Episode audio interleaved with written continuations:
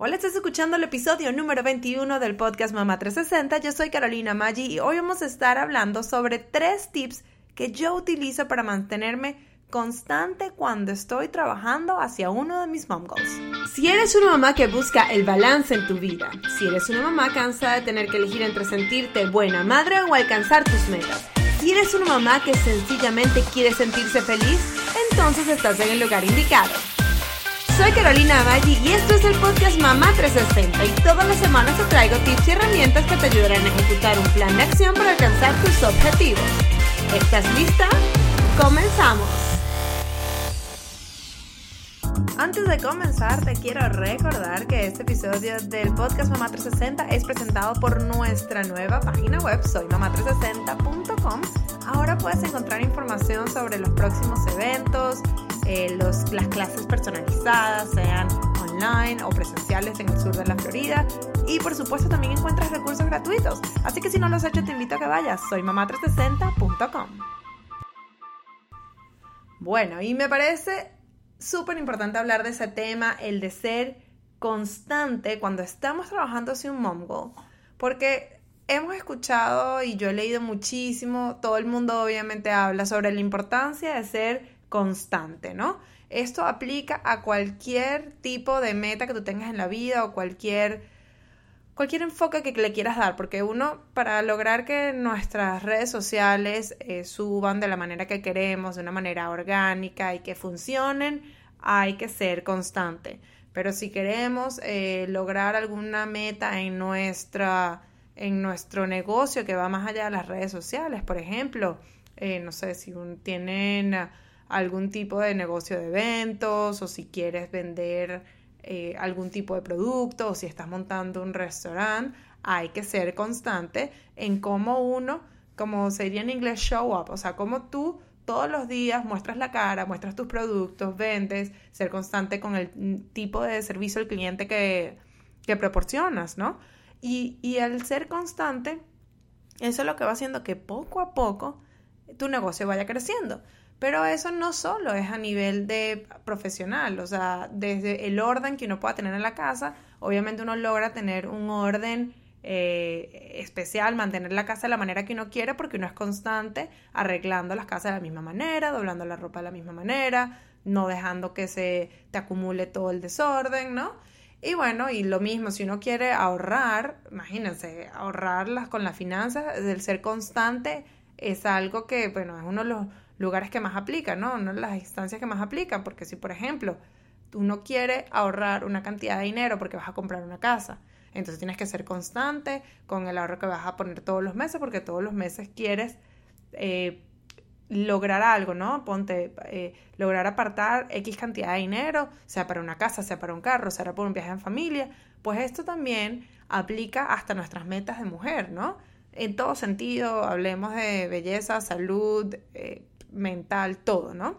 Entonces, este episodio se me ocurrió hoy porque mm, eh, estaba hoy, yo estoy como, si ya me han oído eh, varias veces, yo, eh, una de mis metas, sin para no decir que es la más importante, porque realmente lo es, mi meta mujer es la que prela a todas las otras, incluyendo hasta la del negocio, y sí, lo está diciendo una workaholic, obsesionada con su negocio, obsesionada con todo esto que es Mamá 360, pero para mí la meta mujer del 2019 era lograr hacer un 10K o correr 10K, 10 kilómetros, ¿ok? Porque el año que viene eh, tengo la meta de hacer un medio maratón a finales de febrero del año que viene, 2020, ¿no?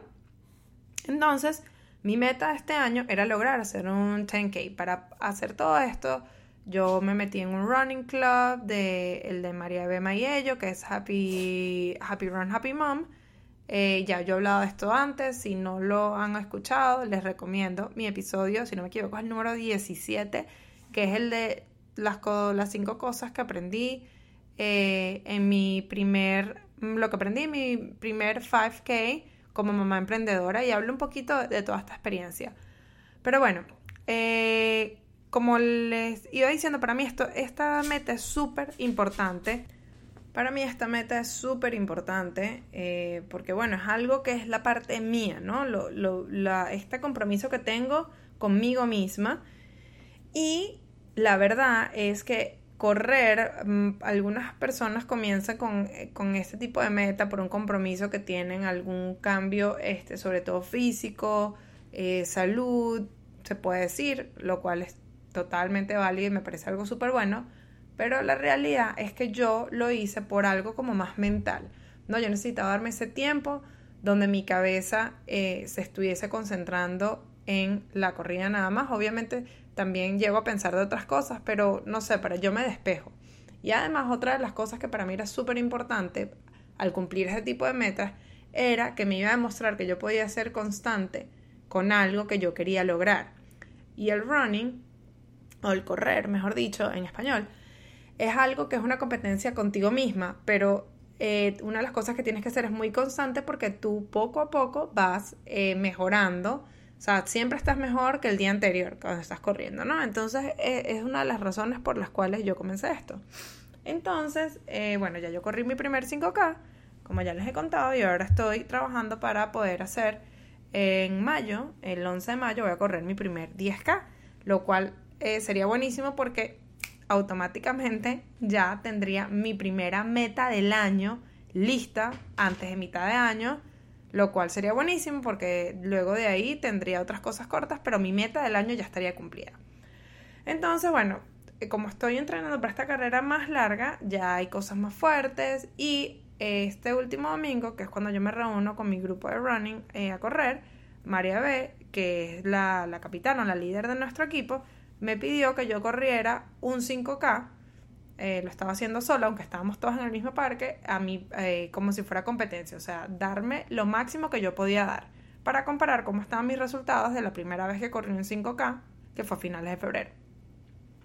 Lo hice perfecto, eh, bueno, no perfecto, me costó bastante, o sea, di todo lo que pude de mí y bueno, tuve mi reunión con ellas después y luego pasaron los días y como siempre, luego las primeras 24 horas son fuertes, pero ya cuando vas hacia las 48 horas, ya el cuerpo está un poquito más sore, se dice en inglés, o sea, más adolorido por todos los músculos, todo por el, por el trabajo que está haciendo. Entonces, hoy a mí me tocaba seguir mi entrenamiento y me tocaba hacer eh, un poco más de 5 kilómetros en, ah, en, este, en este entrenamiento.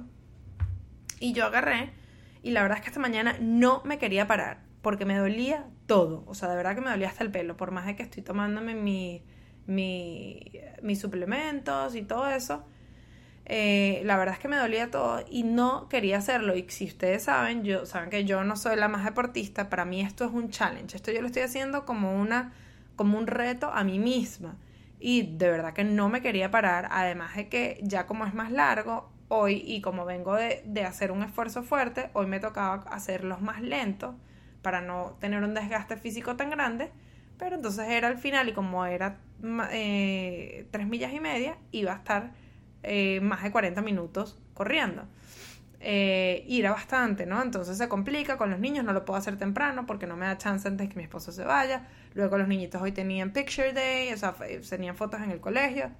Y bueno, luego fui al final, dije, yo me fui con mis, mis licras y dije, voy a ir porque esta es mi meta. Entonces, em, siempre vimos la importancia y todos sabemos que, que, es importante hacerlo, pero yo lo que, después de que logré hacer mi entrenamiento hoy, eh, mi, o mientras estaba terminando de hacerlo, quise compartir y dije, ¿sabes qué? Yo voy a compartir qué fue lo que me ayudó a mí a levantarme y estar hoy aquí entrenando, aunque me duele, eh, eh, entrenando y por qué lo hice, ¿no? Y estas son, entonces estas son los tres tips que les voy a dar que me ayudan a mí a mantenerme constante cuando eh, estoy trabajando por, un, por mi mom goal o por mi meta, ¿ok? Lo primero es recordar por qué comencé. Y sé que es un poco trillado, em, pero recordar por qué uno comienza algo creo que es lo donde uno encuentra la motivación. De hecho, en mis asesorías y en los cursos que yo doy, yo siempre tengo como unas guías que, que, hago para que puedan rellenar. Y siempre pregunto como que por qué comenzaste esto, por qué lo estás haciendo o cuál es tu misión. ¿Por qué? Porque eso es lo que nos ayuda a buscar a nosotros esa razón real, esa razón que nos mueve y ahí encontramos la motivación para seguir adelante. Y esto no es una, y, y ser constante no es la diferencia. O sea, esto no es una excepción. Ser constante es parte de lo que te está logrando llevar a esa meta. No importa cuál sea la meta. Como dije, esto puede aplicar desde ser constante en tu estrategia de redes sociales, como ser constante con el tipo de productos que están vendiendo, como ser constante con una meta como la mía, que es lograr eh, hacer esos 10K y para poder estar lista tenía que ir a ese entrenamiento hoy, ¿no? Entonces, recordar por qué en mi caso es porque justamente una de las cosas que me quiero probar es que yo puedo ser constante con algo. Yo lo, para mí es un paralelo muy importante con, con mi negocio porque ahí es donde está como que ese talón de Aquiles mío, que es lo que a mí me mueve. Entonces, si yo puedo ser constante conmigo misma y demostrarme y prepararme mentalmente que hasta los momentos cuando no quiero hacer las cosas, este, tengo que hacerlas y me demuestro que, las tengo que hacer y las hago. Entonces eso me demuestra que puedo también ser constante con otras eh, actividades de mi vida. Y para eso es para mí, por eso es que para mí ser constante y hacer este trabajo del entrenamiento es tan importante. Y recuerden otra vez, recordar por qué comenzaste es importantísimo. Es lo primero que tenemos que acordarnos. Lo segundo es entender que lo que haces hoy tiene un efecto acumulativo. Entonces yo hablé eso hace poco con una publicación que hice en, Instagram sobre eso, ¿no? Eh, es todo lo que uno hace tiene un efecto acumulativo. Capaz no lo vemos hoy porque que hoy yo haya corrido y que haya corrido con dolor, eh, de repente, o sea, no, no significa que ya yo hoy estoy lista para tener mis 10K, no significa que hoy a mí me van a poner la medalla para nada, todavía me quedan semanas de entrenamiento, pero que lo que yo estoy haciendo hoy afecta lo que hago mañana, cómo va a estar mañana, y se afecta así, y poco a poco eso va a afectar hasta llegar a los 10K. ¿Qué pasa? Que cuando uno no es constante, ¿no? Cuando uno no es constante con esa meta que uno está logrando, uno dice, no, bueno, pero ¿qué importa? Lo que hago, yo voy a hacer mis 10K, lo que pasa es que hoy no puedo y me duelen las piernas hoy no puedo, hoy no voy a publicar por esta razón, porque no tengo chance, o sea, y no hay una estrategia real de trabajo. ¿Sabes qué? O no voy a, esta semana no voy a hacer los cupcakes que voy a vender, no hay una razón real. Este, entonces ahí uno deja de, de como influenciar eso que va a pasar a futuro a largo plazo, porque está, se está afectando, o sea, tu negocio se está afectando, tu estrategia digital se está afectando, tu salud se está afectando. O sea, por ejemplo, si la gente que está en una dieta o la, dígame la gente que se está tomando un medicamento en específico o estás haciendo eh, algún tipo de medicina natural, o sea, comer de una manera por eh, un fin al final de salud. Y dices, bueno, pero hoy me como esto y no importa, eso no afecta, sí afecta. Porque que no lo hagas hoy capaz lo haces mañana, pero entonces pasado mañana también puedes decir, no, pero no lo voy a hacer hoy, eso no me afecta. Y al final sí está afectando, eso es como un efecto dominó. Entonces, vamos a concentrarnos después, como segundo, les recuerdo, entender que todo lo que hacemos hoy tiene un efecto acumulativo. ¿Ok?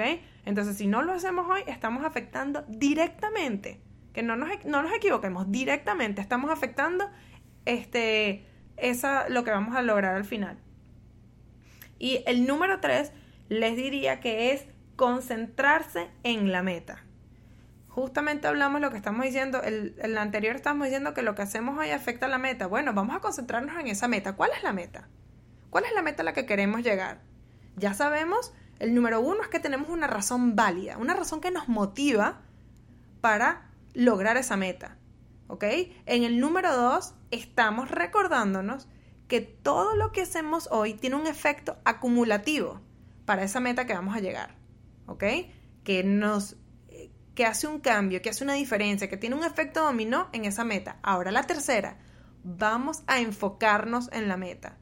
Esta mañana cuando yo estaba corriendo, que tuve que correr, obviamente todo depende, ¿no? El, entrenamiento hoy a mí, el sistema me decía que tenía que correr mucho más lento y en mi caso, o sea, tenía que caminar, correr, caminar, correr y para de una manera también que fuera un descanso para las piernas, aunque tenía que show up, o sea, ir y entrenar, obviamente en este caso era más bajo, ¿no? Eso también puede pasar en distintos tipos de, planes que tú tengas, en planes de acción que tengas para, para tu meta. Pero cuando yo estaba, que me tocaba correr y estaba cansada y sobre todo al principio, o sea, las piernas me pesaban, ¿qué era lo que yo me enfocaba?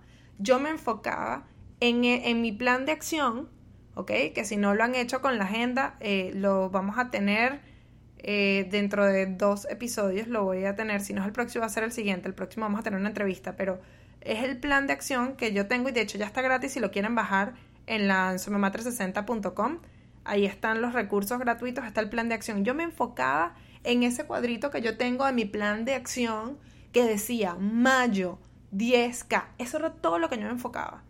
Yo cuando, o sea, me pesaban las piernas y me dolían, yo solo decía, Carolina, en mayo vas a lograr tu 10K y ya vas a haber logrado totalmente una de las tres metas principales en las que te estás enfocando este año.